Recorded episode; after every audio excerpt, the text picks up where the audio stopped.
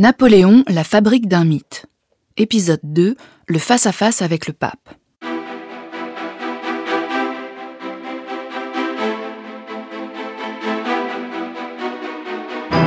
Dans cet épisode, à travers un tableau commandé par l'empereur, je vais vous raconter son retentissant face-à-face avec le pape Pie VII. Le 2 novembre 1804 au matin, VII quitte Rome pour Paris, où doit se dérouler un mois plus tard, dans la cathédrale Notre-Dame, le sacre du nouvel empereur Napoléon.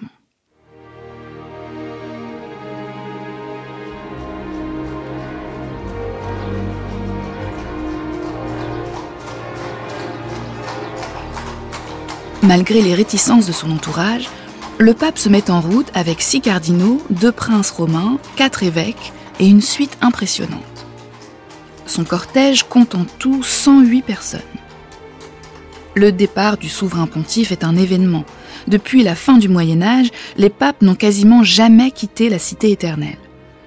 Il faut dire que Napoléon a su trouver les arguments pour le convaincre de faire le déplacement.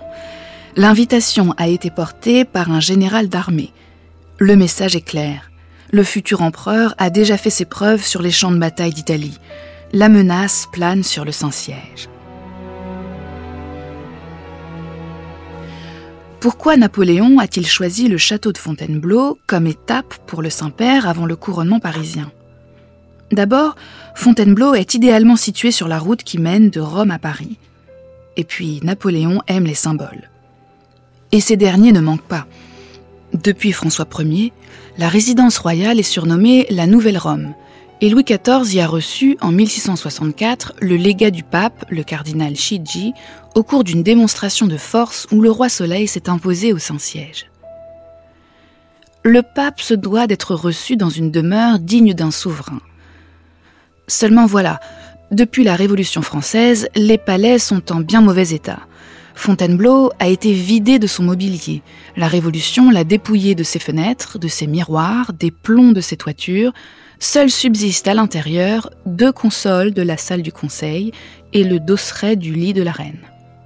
Le château n'a dû sa survie qu'à l'installation d'une école centrale dans ses murs, puis en 1803 d'une école spéciale militaire voulue par le premier consul lui-même. Nous ferons quelque chose de cette ruine, déclare Napoléon. Fontainebleau sera donc le lieu de réception du pape. En juin 1804 sont achetés en masse des lanternes, des bras de lumière, des flambeaux. 19 jours suffisent pour convoyer l'ensemble du mobilier depuis Paris et aménager 40 appartements de maîtres et 200 logements de suite. Les quartiers prévus pour le pape sont un somptueux ensemble de 11 salles situées dans l'aile réservée jadis aux reines-mères de France. Pissette se met en route. Il traverse la Toscane et entre en France par le Piémont, alors département français, prenant la route de Turin avant de franchir les Alpes par les chemins muletiers du col Mont-Cenis. Il est le 19 novembre à Lyon, où l'archevêque et primat des Gaules est le cardinal Joseph Fesch, oncle de Napoléon. Le pape y est reçu en grande pompe. Une semaine plus tard, il est accueilli à Fontainebleau par l'empereur de manière beaucoup plus cavalière. Il faut dire qu'entre les deux hommes, les relations ne sont pas au beau fixe. Le Concordat de 1801 a scellé la réconciliation entre la France révolutionnaire et le Saint-Siège. Cependant, Napoléon conserve une certaine défiance envers un pape qui, à son goût, s'intéresse beaucoup trop à la politique. Le pape est le chef de cette religion du ciel et il ne s'occupe que de la terre. La discipline de l'Église, l'institution des évêques ne lui était rien s'il pouvait à ce prix devenir prince temporel. Aujourd'hui, il est l'ami des protestants, qui lui accordent tout parce qu'ils ne le craignent pas. Il n'est l'ennemi que de l'Autriche catholique, parce que celle-ci sert de près son territoire. Napoléon cherche à cantonner le pape dans son royaume, le ciel, et se réserve celui de la terre. Fontainebleau sera donc le décor d'une épreuve de force.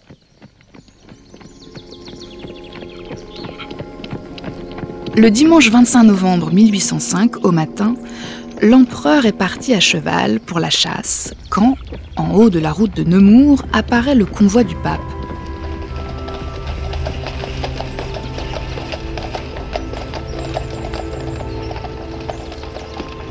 La rencontre se déroule en pleine forêt. La scène sera immortalisée par les peintres Jean-Louis de Marne et Alexandre Hyacinthe Dunouy. Le tableau, commandé par l'empereur, est un bel exemple de la propagande artistique napoléonienne. Sans être de dimension exceptionnelle, cette toile est imposante. 1,80 m de haut pour 2,20 m de large.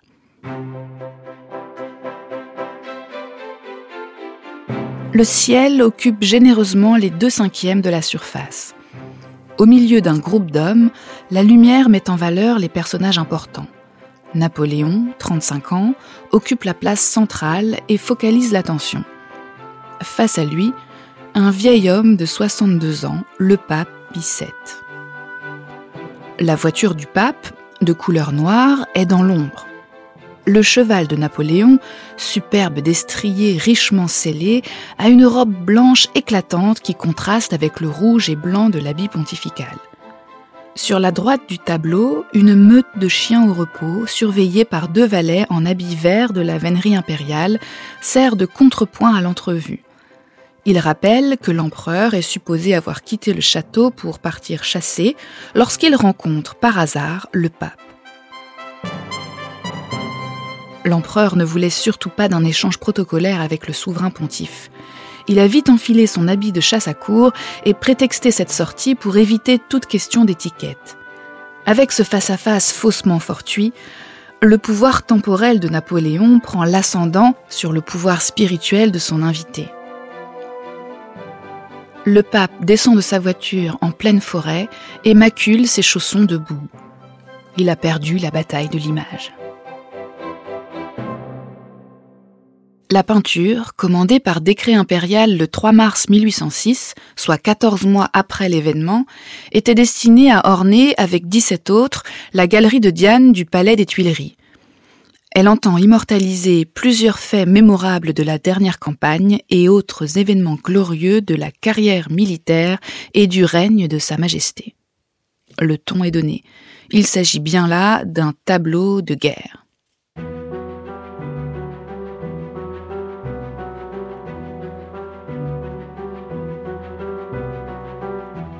Le peintre de Marne s'est chargé des personnages, son collègue Dunouy du paysage. Leur travail est achevé à l'été 1808. Vivant de nom, administrateur des arts, ne tarit pas d'éloges. Cette scène est rendue avec la plus grande fidélité et les artistes qui ont réuni leur talent pour l'exécuter semblent avoir disputé de zèle. La plus grande fidélité, voilà qui est vite dit les auteurs ont pris quelques libertés avec les faits pour mettre en valeur leur commanditaire. Ainsi, l'entrevue a eu lieu au carrefour de la croix de Saint-Hérem, un rendez-vous de chasse surmonté d'une large croix. Or, sur la toile, la croix a disparu, remplacée par un obélisque gigantesque et disproportionné, surplombé d'une aigle d'or. L'oiseau de Jupiter, emblème de la Rome impériale, est associé depuis la plus haute antiquité aux victoires militaires. Dès le lendemain du sacre, le 2 décembre 1804, Napoléon fera placer ce symbole au sommet de la hampe de tous les drapeaux des armées napoléoniennes. Éclatante d'or, l'aigle écrase le pape représenté penché et quelque peu soumis. La symbolique est limpide. L'empereur domine, auréolé du bleu d'un ciel d'azur. Ainsi, le tableau rappelle que le duel entre Napoléon et Pie VII s'inscrit dans la lutte ancestrale qui oppose depuis le Moyen Âge les souverains français, de Philippe le Bel à Louis XIV, aux différents papes. Le château, que l'on distingue en arrière-plan, souligne que l'empereur est le restaurateur des palais de France. Fontainebleau est profondément marqué par François Ier, le dernier souverain français à avoir croisé en personne un pape. Le grand roi valois est aussi le signataire du Concordat de Bologne en 1516, qui a réglé les rapports de l'Église et de l'État jusqu'à la Révolution. La présence du château sur la toile tisse donc un lien entre le héros de Marignan et le vainqueur des récentes campagnes d'Italie.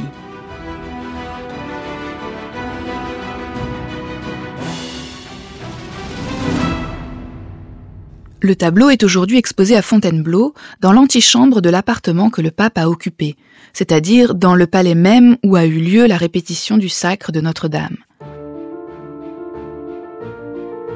Le 27 novembre 1804, deux jours après leur première entrevue en plein air, l'empereur et le pape se mettent d'accord sur le déroulement de la cérémonie.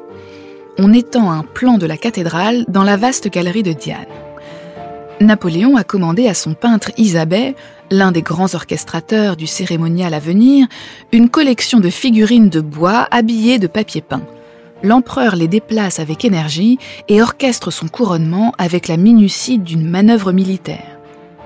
Le lendemain, la voiture commune du pape et de l'empereur quitte le château, direction Paris.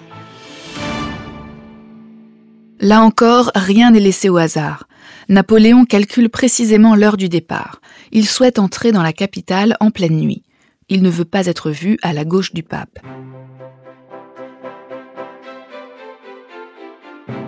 Celui-ci n'a pas fini d'avaler sa tiare. En effet, le 2 décembre, jour du sacre à Notre-Dame, Napoléon pose lui-même la couronne, dite de Charlemagne, sur sa tête, réduisant le Saint-Père au rôle de figurant. Quelques mois plus tard, VII rentre furieux à Rome. Mais l'histoire entre les deux hommes n'est pas terminée. Le 25 mai 1805, à Milan, Napoléon se fait couronner roi d'Italie. Il réclame alors l'alignement de la politique extérieure du pape sur celle de l'Empire français. Il lui écrit Votre sainteté est le souverain de Rome, mais j'en suis l'empereur.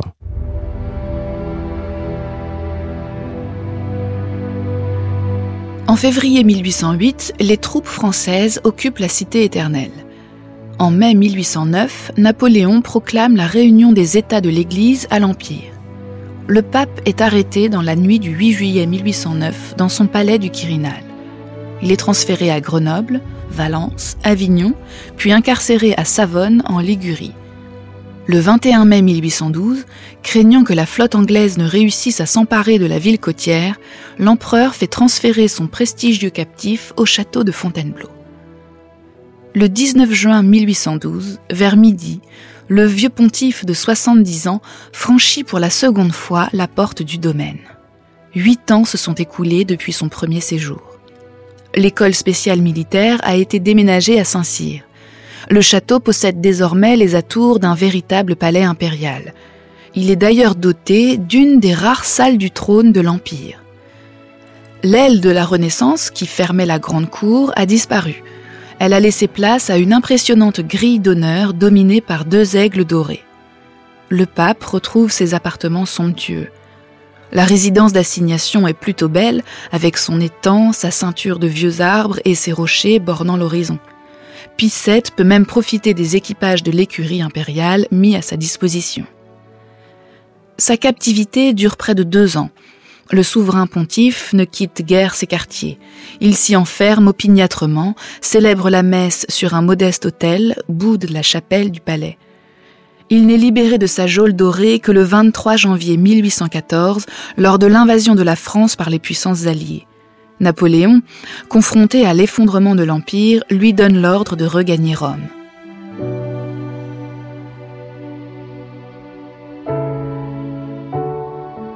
Après avoir béni solennellement la foule des fidèles rassemblés dans la cour du cheval blanc du château, Pie monte dans une voiture missionnée pour le ramener au Vatican. Quelques mois plus tard, le château de Fontainebleau est le théâtre d'un autre départ, l'abdication de l'empereur.